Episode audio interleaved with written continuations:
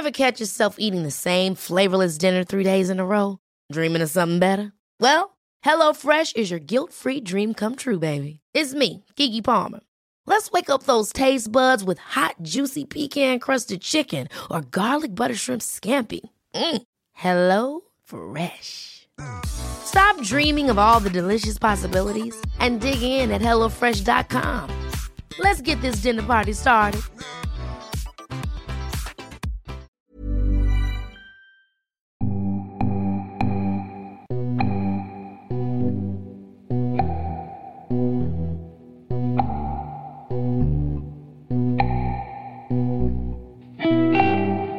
Salut, c'est Thomas Rozek.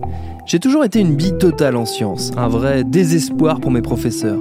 Mais paradoxalement, j'ai également toujours été un lecteur avide de science-fiction, ce qui fait que, comme pas mal de gens de ma génération sans doute, j'ai une vision totalement fantasmée de ce qui peut bien se tramer sous les néons des laboratoires. Aussi, lorsqu'on apprend dans la presse qu'un chercheur chinois affirme avoir modifié génétiquement deux bébés pour les rendre résistants au VIH, j'avoue qu'un léger frisson d'angoisse m'a saisi avant que je ne me reprenne et décide à affronter mes peurs les plus enfouies en allant voir directement ce que les scientifiques avec notre ADN. Où en est la recherche sur les gènes en France? Jusqu'où compte-t-elle nous emmener? Et surtout, comment concilie-t-on exploration scientifique et contraintes éthiques? Ce sera notre épisode du jour. Bienvenue dans Programme B.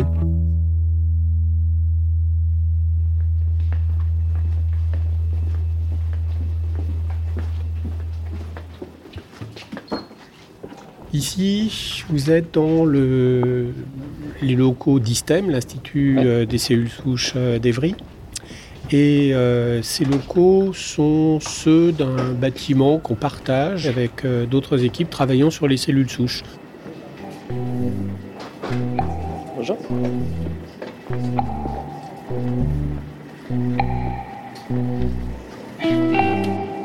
Et pour mieux comprendre tout ça, je vous emmène au Génopôle à Évry en région parisienne. Le Génopôle, c'est ce qu'on appelle un biocluster, un ensemble de labos et d'entreprises dédiés à la recherche en génétique et aux biotechnologies appliquées à la santé et l'environnement. On va aller rencontrer Marc Péchanski, il est biologiste et neurophysiologiste. Il est également le directeur scientifique de l'Institut des cellules souches ISTEM. Ce sera notre guide dans ce grand labyrinthe de la recherche génétique et histoire de démarrer en fanfare, je vais lui demander de m'expliquer ce qu'était l'outil CRISPR. Ça s'écrit C-R-I-S-P-R, ça signifie, attention, Clustered Regularly Interspace Short Palindromic Repeats, soit les courtes répétitions palindromiques groupées et régulièrement espacées. Alors je sais, c'est de l'hébreu pour moi aussi, mais c'est ce qui a permis aux scientifiques chinois que j'évoquais plus tôt de modifier le génome des bébés, et c'est une vraie révolution dans le domaine de l'ADN. C'est, pour dire euh, simplement, un système de ciseaux euh, pour euh, l'ADN, donc pour le programme génétique, avec la possibilité de d'un copier-coller.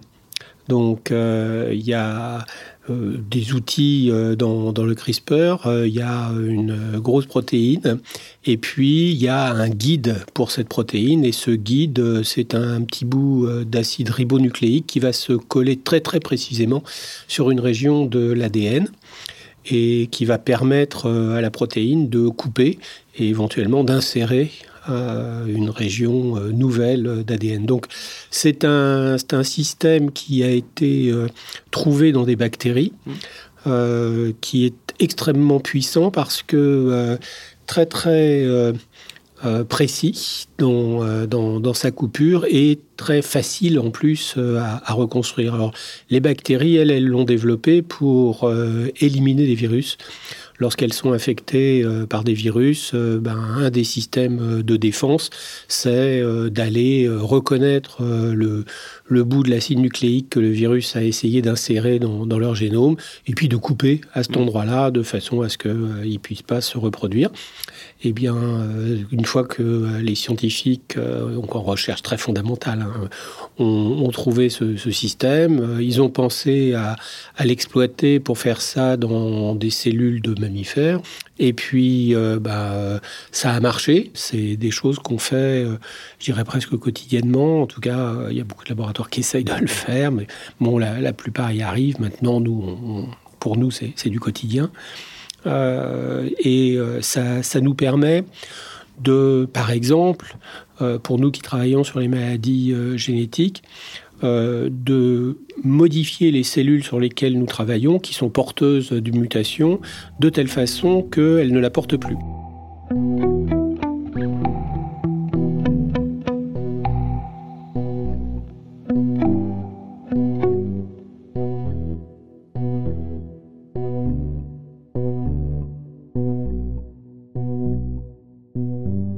L'instant, on en est à quel stade de l'utilisation euh, de CRISPR dans la recherche française? C'est un stade purement expérimental, j'imagine, il n'y a pas d'application encore concrète euh, de, ce qu'on en fait, ou est-ce que ça a commencé déjà? Alors ça dépend ce qu'on appelle une, utilisation concrète. Si c'est une utilisation en thérapie, c'est clair que non. Euh, aujourd'hui, dans, nos équipes, on, ne considère pas globalement ces techniques comme assez fiables pour euh, pouvoir passer chez l'homme mm. avec un degré de sécurité suffisant. Euh, c'est des choses sur lesquelles, euh, bah, évidemment, il y a beaucoup de travail qui, s'opère. Et puis après, ça va dépendre aussi de ce qu'on veut en faire. S'il s'agit d'aller tuer des cellules cancéreuses, par exemple, on ne va pas avoir le même degré de sécurité que celui qu'on demandera à corriger des cellules musculaires chez les myopathes. Mm.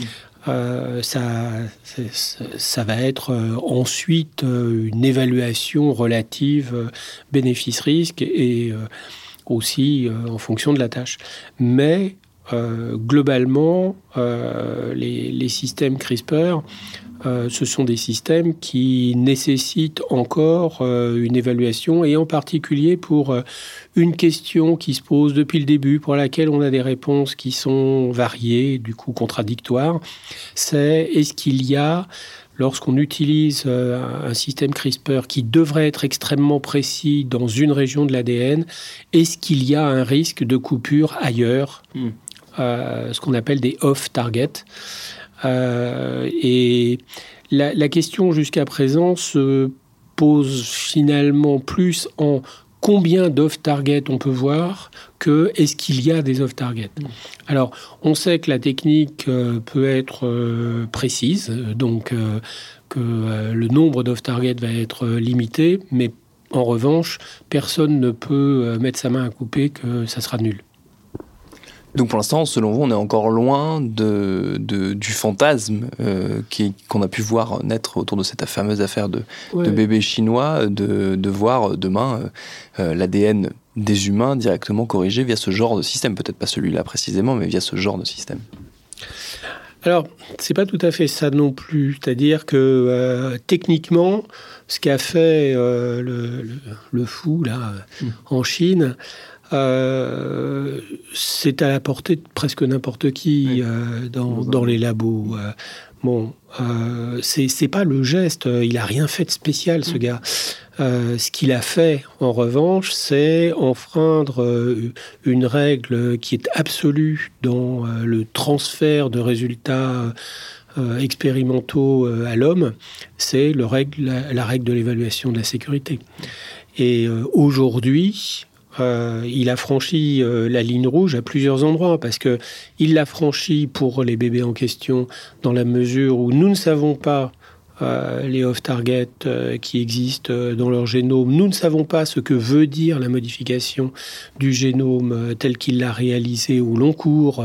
bref, on a des interrogations qui n'ont jamais été testées chez l'animal suffisamment donc euh, sur lesquels euh, il ne peut pas euh, prétendre. Quelque part, il n'a pas même les outils de mesure pour pouvoir le faire. il nous a dit, il a dit dans, ses topos que il avait fait tout un tas de tests et tout, mais c'est les outils de mesure qui ne sont pas adaptés. Donc personne ne les a aujourd'hui. La deuxième ligne rouge qu'il a franchie, bah, ça a été de modifier les cellules germinales. Et ça, c'est une ligne rouge absolue. C'est quoi les cellules germinales Je vais m'expliquer. C'est-à-dire que quand on, multi, quand on modifie un, organisme au stade de l'œuf, on modifie toutes les cellules qui vont naître euh, de cet œuf. Donc on va modifier bah, les cellules de la peau, les cellules de muscles, les cellules nerveuses, etc. Et puis on va, on va modifier ces gamètes. Or, quand on modifie le programme génétique euh, qui se trouve dans les spermatozoïdes ou dans les ovules, bon là c'est les ovules hein, chez, euh, chez les deux bébés, eh ben, euh, on va modifier les générations d'après. Hmm. Et ça, c'est quelque chose qui a été considéré comme une ligne rouge absolue, dans la mesure où on ne sait absolument pas ce que ça va vouloir dire pour l'espèce humaine en général. Bon, en dehors du fait que euh, bah, ces pauvres enfants vont être euh, scrutés, euh, observés, ligotés, etc. pendant toute leur vie. Mm. Hein, donc c'est vraiment de l'expérimentation humaine, c'est Mengele, hein, il n'y a, y a, rien de plus. Euh, il a voulu faire ça pour apparaître dans les journaux. Bon, bah, il est apparu dans les journaux, heureusement, avec tout l'opprobre de euh, l'ensemble de la communauté. Et puis là, il paraît qu'il a disparu. pas forcément bon signe en Chine. mais, mais clairement, il a, il a franchi ces lignes rouges là. Il en a franchi d'autres. Hein. il n'a pas soumis euh, ces programmes euh, à l'évaluation euh, de, de, comités indépendants qui sont qui existent partout, en Chine comme ailleurs, pour vérifier justement qu'on respecte les règles. on comprend pourquoi il ne l'a pas fait, mais en même temps, bah, c'est une rouge. Et pour ça aussi, c'est, je pèse mes mots, c'est un criminel. C'est-à-dire que, en dehors du fait que, et ça, ça retombe sur l'ensemble de la communauté scientifique, et c'est ce qui fait que les scientifiques sont tellement hargneux comme moi mmh. contre lui. Euh, il a fait quelque chose qui décrédibilise euh, l'ensemble de la communauté, puisque nous vivons sur cette confiance que la société nous accorde Hein, euh, lorsqu'on va sur des terrains inconnus sur lesquels on demande à ce qu'il n'y ait pas de balises, puisque par définition on ne peut pas les mettre, donc on nous laisse aller sur ces terrains inconnus, on le fait en gardant la confiance de la société, parce que justement, on s'est mis ces lignes rouges et que l'ensemble de la société sait qu'on va les respecter, que la communauté, globalement, va les faire respecter. Et là, tout d'un coup, il y a un dingue. Bon, euh, il n'y a pas que dans la communauté scientifique qu'il y a des dingues, mais euh, le fait est que euh, lui, il a poussé le bouchon très loin. Est-ce que justement, c'est ce genre de personnage, ce genre d'expérimentation criminelle, vous le disiez, n'est pas un, ne met pas en danger quasiment toute la recherche scientifique je dis pas celle-là en particulier, mais ce genre d'histoire, justement du fait de cette confiance qui potentiellement, à force d'être euh, bafoué par des, des, criminels, peut euh, finalement s'arrêter. Peut-être que ça peut mettre un coup d'arrêt à une recherche qui est pourtant euh, florissante et par ailleurs saine. Absolument. La, recherche, la, recherche scientifique vit sur un contrat qui est un, contrat bon, qui n'a jamais été signé réellement avec un contrat tacite, soit, mais qui, qui peut être explicité par, par tout le monde entre euh, les scientifiques et la société. Ce contrat, il donne la possibilité aux scientifiques d'aller et d'aller parfois même en franchissant euh, les frontières euh, de la loi de, de, leur pays sur des terrains dont ils peuvent ramener de la connaissance sur la base de leurs compétences et de leur démonstration que ça vaut le coup d'aller explorer quelque chose. Bon, et on les paye pour ça. Et de l'autre côté, évidemment, euh, ce contrat impose aux scientifiques euh, le respect d'un certain nombre euh, de règles qui, en gros, empêchent toute possibilité de transfert des résultats qu'ils rapportent de leurs explorations à l'homme sans contrôle, sans décision de la société au travers d'un certain nombre de ces instances. Bien. Et euh, ça, se traduit par, euh, pour euh, une grande partie de, des scientifiques, en tout cas des, biologistes, mais même au-delà, par le fait que nous avons des droits dans nos laboratoires que personne d'autre n'a et que nous-mêmes n'avons pas lorsqu'on passe sur le trottoir. Hein, on, on, a le droit dans certains laboratoires de travailler sur des produits radioactifs.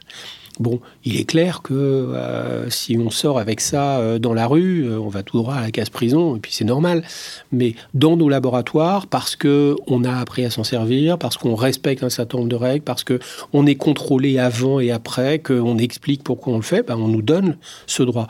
De la même façon que, bon, moi j'ai commencé à travailler il y a longtemps, je travaillais dans, un laboratoire dans lequel on, on explorait la douleur. Bon, et pour euh, jouer sur les circuits euh, qui, de la douleur, on avait des produits comme de la morphine, euh, comme du LSD, comme bon, un, certain nombre de choses, du fentanyl et tout, qui évidemment étaient interdits complètement. Et, là, c'était pareil. Si je franchissais la porte du laboratoire avec ça dans la poche, bah, je tombais dans le droit général. Mais dans le labo, en revanche, nous avions le droit de l'utiliser. Et on peut citer comme ça euh, tout un mm. tas de choses. C'est ça le contrat. Le contrat, c'est on nous donne la possibilité d'aller sur les terrains inconnus parce que l'ensemble de la société veut savoir ce qui s'y trouve et veut connaître euh, tout ce qui peut être utilisé euh, dans, ces domaines encore inconnus. On est chargé d'y aller et en échange, nous devons respecter le fait que dès qu'il y a la possibilité d'une atteinte de l'homme, de son environnement, de, de, la planète et tout, on doit s'arrêter parce que ça n'est plus de notre domaine euh, scientifique. Nous, nous devons nous contenter d'apporter les connaissances et puis ensuite de participer, comme tout le monde, aux décisions euh, sociales.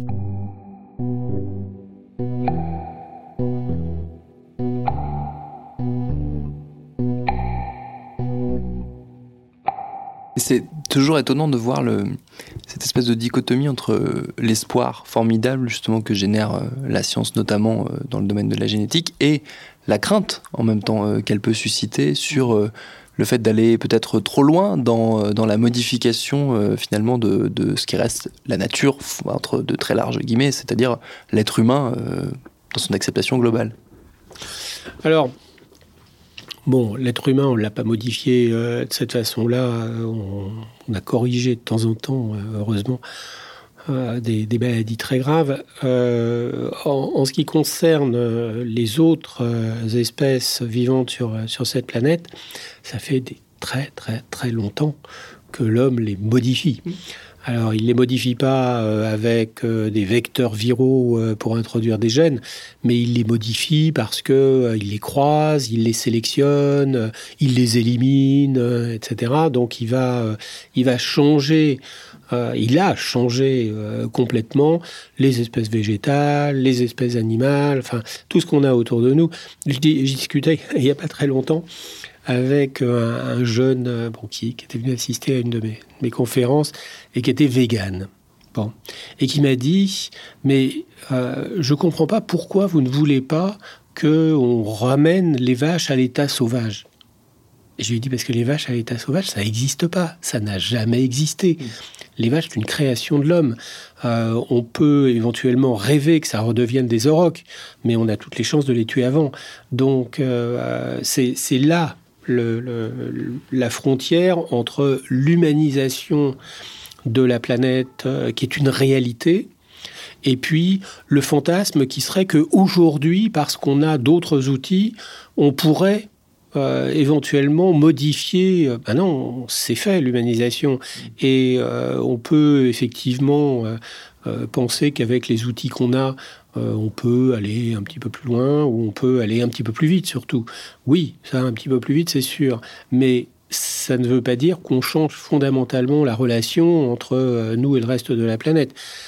À la rigueur, ça peut vouloir dire qu'on a plus de moyens de se contrôler nous-mêmes. Hmm c'est-à-dire de faire en sorte euh, d'éviter, parce que d'éviter les catastrophes. Euh, à chaque fois, c'est euh, le, bouquin d'Hariri sur Sapiens était intéressant de ce point de vue-là. À chaque fois que les hommes, les, les, Homo sapiens, ont débarqué dans une île, en quelques dizaines d'années, tous les animaux qui faisaient plus de 2 mètres de haut ont disparu. Mm.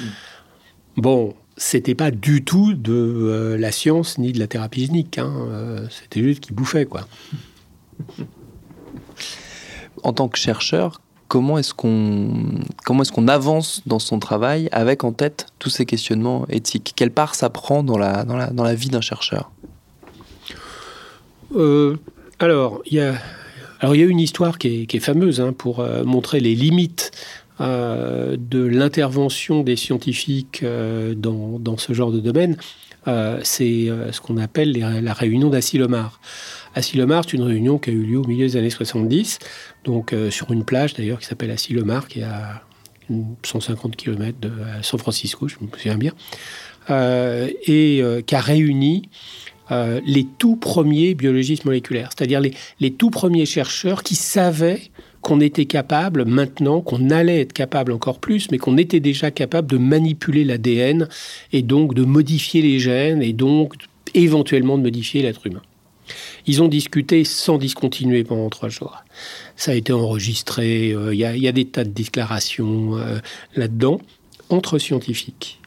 Bon. Et ils ont fini par conclure à un moratoire. Il faut qu'on arrête de travailler parce que euh, c'est juste pas possible.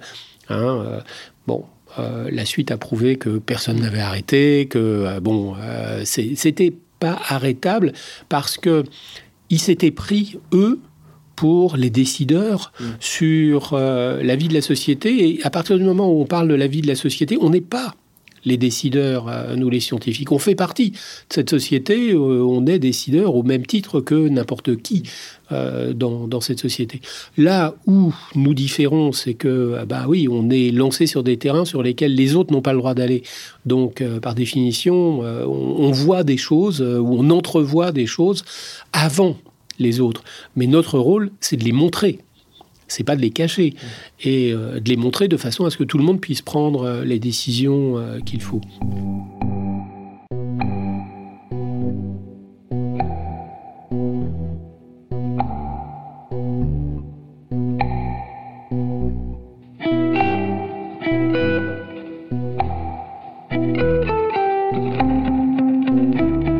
Évidemment, nous n'avons fait qu'effleurer l'immensité des questions que soulèvent les avancées scientifiques en termes de génétique et on aura très certainement l'occasion d'y revenir dans un prochain épisode. Merci à Marc Péchanski pour ses réponses. Programme B, c'est un podcast de Binge Audio préparé par Lauren Bess et réalisé par Vincent Hiver. Abonnez-vous sur votre appli de podcast préféré pour ne manquer aucun de nos épisodes. Facebook, Twitter et consorts pour nous interpeller. Programme B at binge.audio pour nous écrire. Et à demain pour un nouvel épisode.